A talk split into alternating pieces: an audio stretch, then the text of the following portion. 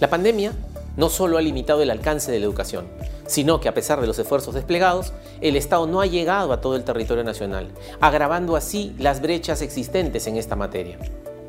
Y es que ante las medidas de aislamiento social, el Ministerio de Educación dispuso el cierre de las escuelas, como ustedes recordarán, y los más de 6 millones de escolares que accedían a la educación pública debían iniciar el año escolar a través de la estrategia Aprendo en Casa.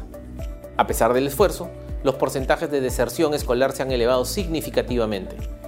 Así, por ejemplo, vemos que el Ministerio de Educación ha estimado que 230.000 estudiantes abandonaron las clases en el 2020 y que al 2021 esta cantidad se elevaría a más de 300.000, el 15% de la matrícula nacional. Pero las brechas también se han agravado para los estudiantes con discapacidad, porque un 89% no habría accedido a educación en el año 2020. Hoy, el país enfrenta, además de la preocupante situación política, las consecuencias económicas de la pandemia.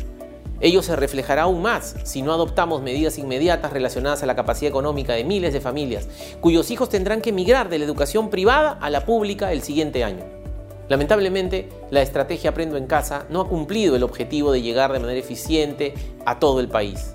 Ello se desprende de diversos informes de control emitidos en el 2020 y en el 2021 por la Contraloría General de la República que muestran deficiencias y limitaciones en diversas medidas, así como también la incapacidad de brindar y mantener una educación de calidad.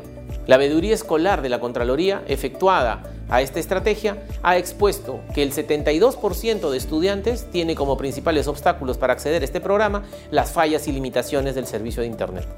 De igual forma, en un operativo que desplegamos en este año, para verificar la entrega de las tabletas a sectores vulnerables, el 43% de los escolares y docentes afirmó no haber recibido oportunamente estos equipos ni sus complementos.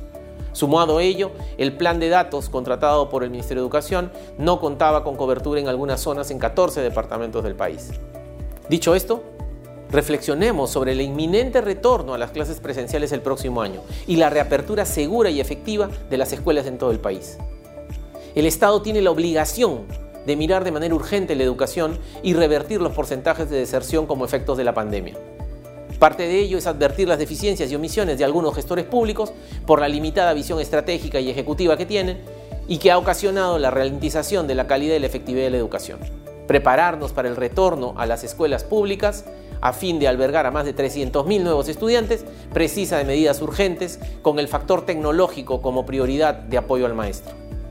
La adopción de políticas públicas y acciones para lograr una verdadera educación inclusiva y de calidad no pueden continuar en espera.